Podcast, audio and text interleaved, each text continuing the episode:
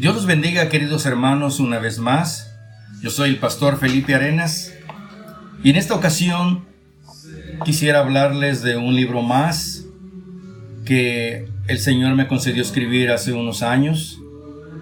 Y este libro lleva por título Filosofía de un Ministerio Competente. Este es el ministerio que es aprobado por Dios. Y una de las citas que tengo enfrente de la portada del libro es 2 de Corintios capítulo 4, versículo 1 al 2 dice, "Antes bien, renunciamos al oculto y vergonzoso, no andando con astucia ni adulterando la palabra de Dios, sino por la manifestación de la verdad, recomendándonos a toda conciencia humana delante de Dios. En uno de los capítulos de este libro, capítulo 4, hablo acerca de la demanda que Dios exige de los ministros. Dios demanda integridad ministerial. Y aquí hablo que la integridad no tiene edad. No importa la edad que usted tenga para ser una persona íntegra. Tampoco la, perversidad tiene edad. Existe más gente perversa que íntegra en este mundo. Pero Moisés nos relata la historia de 11 contra 1. 11 contra un joven íntegro de corazón, según Génesis capítulo 45, del 4 al 8. El ministerio que es aprobado por Dios es un ministerio de integridad personal. Ser íntegro es ser completo. Ser íntegro es no tener que olvidar o abandonar sus principios pese a lo que pueda pasar. Dios busca esta clase de personas. Dios busca esta clase de cristianos y de ministros con una firme integridad personal. Esta integridad personal Dios la halló en José. La situación de José con sus hermanos puede ser la misma o parecida con el ministerio suyo, hermano. Pero piensen esto. No importa los sucesos o circunstancias de la vida, sino la manera de actuar ante la crisis. En este capítulo 4 de mi libro hablo de Dios demanda integridad personal.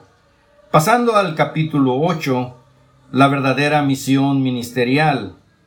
Y aquí encontramos una cita en Juan capítulo 1, versículo del 21 al 27. Y le preguntaron, ¿qué pues? ¿Eres tú Elías? Dijo, no soy. ¿Eres tú el profeta? Y él respondió, no. Le dijeron, pues ¿quién eres? Para que demos respuesta a lo que nos enviaron. ¿Qué dices de ti mismo? Y él dijo, yo soy la voz de uno que clama en el desierto.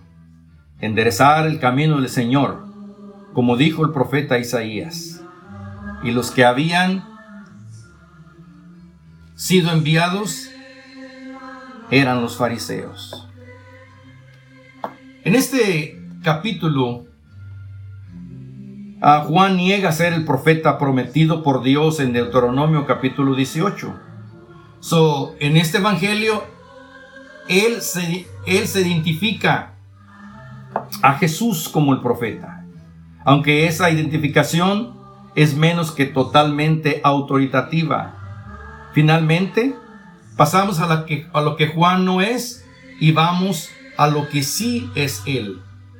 Dijo, yo soy la voz del que clama en el desierto. Enderezad el camino del Señor, como dijo Isaías profeta. Una vez más Juan dice que lo que no es, él dice, no soy digno de desatar la correa de su zapato, versículo 27. Una tarea insignificante que solamente se requerían de los esclavos, probablemente solo de esclavos gentiles.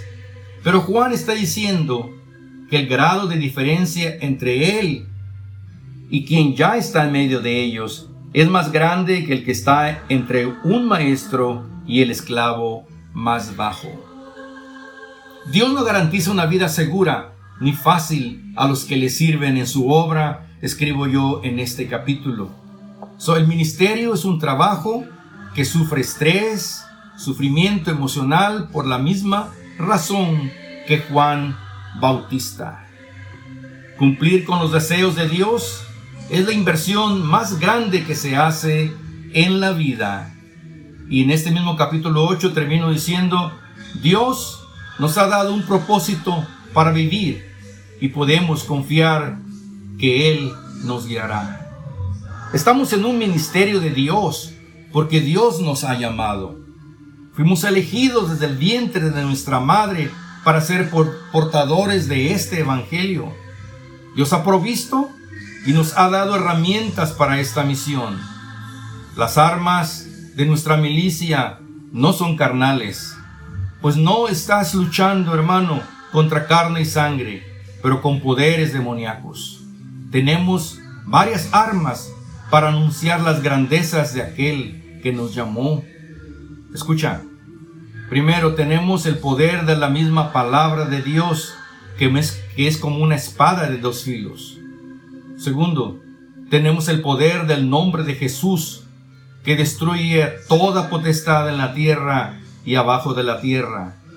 Y tercero, tenemos el poder de Dios, que es el Espíritu Santo, el cual hace convicción de pecado a la persona. Este libro, hermanos, lo he escrito y se llama Filosofía de un Ministerio Competente porque estamos viviendo de hace muchos años un ministerio que no es aprobado por Dios, un ministerio de conveniencia, un, un ministerio que habla solamente de prosperidad y es un ministerio diferente al que escribo yo aquí. Al terminar, digo, el ministerio competente que es aprobado por Dios tiene las mismas respuestas que Dios, perdón, que dio Juan Bautista en el capítulo 3 de los versículos 26 al 29. Reconocer que Dios es dueño de la obra. Versículo 28, todo trabajo es significante, pero solo uno es preeminente.